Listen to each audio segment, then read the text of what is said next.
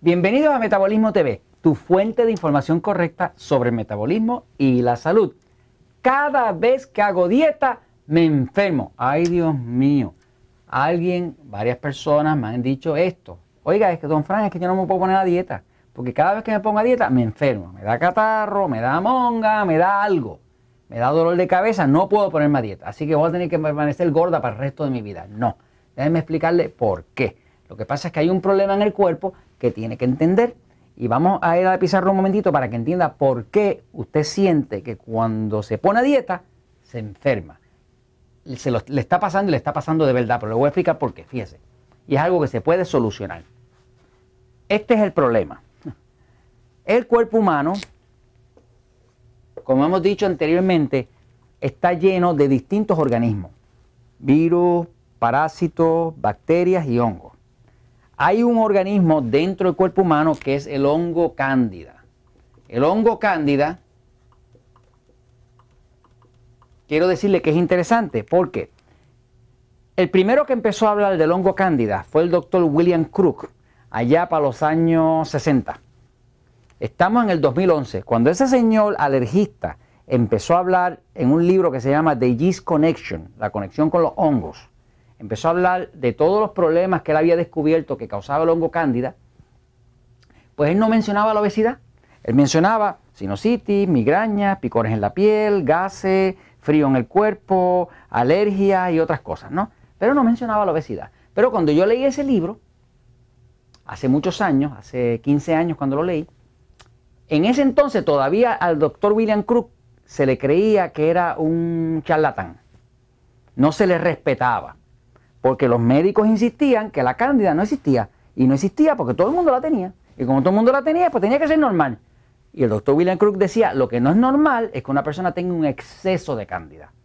Cuando yo leo ese libro y veo los indicadores, los síntomas que le da a una persona cuando tiene mucho hongo en el cuerpo de ese hongo cándida, empiezo a identificar los mismos síntomas de las personas obesas o con diabetes que estaban viniendo a nuestro sistema a bajar de peso. Y yo no tenía una explicación para darle a esas personas de por qué tenían sinusitis, migraña, picores en la piel, gases, eh, problemas intestinales, estreñimiento. Yo no tenía una explicación. Pero cuando leo este libro, de momento veo reflejado en los síntomas que el doctor William Crook explica, lo mismo que se me está quejando la gente que venía a buscar nuestros servicios de bajar de peso.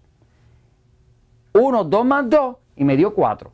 Empiezo a investigar el tema del el hongo cándida Inclusive hicimos unas pruebas y empezamos a tratar el hongo cándida con fungicidas, son fungicidas naturales, o sea, son sustancias que matan hongos naturales en el cuerpo de esas personas que no nos bajaban bien de peso. Oiga, un milagro, la gente empezó a bajar y la gente se le iba la sinusitis, se le iba la migraña, y se le iban los dolores de cabeza, y se le iba el picón en la piel y se le iba todo. Fue un descubrimiento garrafal, increíble, que cambió la historia de lo que yo hago y de lo que yo sé. Eh, eso se explica en el libro El Poder del Metabolismo, pero de todas maneras el punto es este. Este hongo cándida como tal es, eh, es un parásito que, se, que invade el cuerpo y, se queda con él. Oye, Jorge, ¿de, qué era que íbamos a hablar este tema hoy? Era... Era de que cuando se enferma... Ay, ¿por qué se enferma? Ahora que ahí es que, es que el tema es tan fascinante que me envuelvo en esa cosa y se me va el hilo. Fíjense, ok, fíjense. El hongo cándida reside cuando se riega. O sea, cuando una persona nace, está en el intestino. Y si es, nena, pues está en la vagina, en el tracto vaginal, ¿no? Eso es normal. Quiere decir que está localizado. Pero ¿qué pasa? Si esa persona empieza a comer mucho chocolate, mucho dulce, mucha harina, mucho pan, mucha pizza, mucha Coca-Cola, mucho de lo que alimenta ese hongo, pues el hongo no tiene más remedio que crecer. Cuando crece se reproduce, cuando se reproduce echa unas raíces que se llaman los rizomas o la cilia, eso invade el cuerpo, eso penetra los tejidos, eso cruza la pared del intestino y llega un momento que llega la sangre y se riega a los pulmones, al hígado, a los riñones, al cerebro, a todos sitios. Y ahora se llama una candidiasis. ¿Qué pasa? Mucha de la gente obesa, sobrepeso, diabética con la que nosotros trabajamos, están llenos de cándida de la cabeza a la punta de los pies completo el cuerpo y se refleja mucho con el picor en la piel. Ahora, ese, y, qué era lo que íbamos a decir, Jorge? Que porque la gente cuando hace dieta se enferma. Oye, Estoy vacilando contigo. Yo sabía que ese era el tema. quería ver si quería ver si quería ver si quería, quería ver si estaba despierto. Entonces, ¿cómo explicaba? Cuando una persona, cuando una persona tiene demasiado hongo que se ha regado, ¿verdad? Pues ese hongo es un organismo vivo y necesita para sobrevivir mucha azúcar o glucosa en la sangre. Y necesita mucho pan y necesita mucha harina y necesita mucha Coca-Cola y todo lo otro que usted le ponga ahí que sea dulce que él pueda consumir.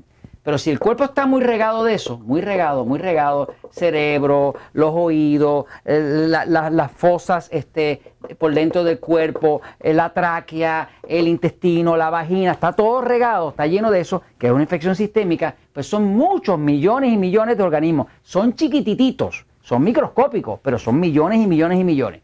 Cuando usted le corta, porque se puso a dieta y viene hoy, lee el libro de Frank Suárez, y Frank Suárez viene y le dice, oiga, tiene que reducir los carbohidratos refinados, que es lo que come, que es lo que consume ese organismo. Cuando usted corta eso y se pone a hacer una dieta 3 por 1, por ejemplo, donde tres partes es de los alimentos tipo A, que son los que adelgazan, y una sola parte es de los E, que son los que engordan, como se explica en el libro, ese hongo se pone en problemas, porque ahora no hay suficiente alimento para toda la colonia. Pero ¿qué pasa si no puede comer?